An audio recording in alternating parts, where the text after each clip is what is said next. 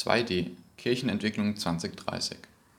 Die Position dieses Antrags, eine offene Diskussion aller für die Menschen relevanten Themen, kreative Vorschläge nicht mit Verweis auf das Kirchenrecht zu unterbinden, neue Leitungsmodelle denken und mehr Demokratie und Synodalität für unsere Kirche, können wir durch die Mitarbeit in verschiedenen Fachgruppen zu 2030, der G 2030 der Abteilung Jugendpastoral und durch die Präsenz im Diözesan und Diözesanen Pastoralrat gut einbringen.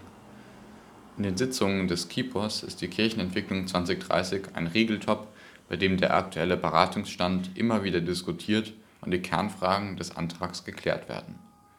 Wir nutzen den Antrag weiterhin als Orientierung bei der Weiterarbeit am Prozess 2030 und sind dankbar, diese Richtungsweisung zu haben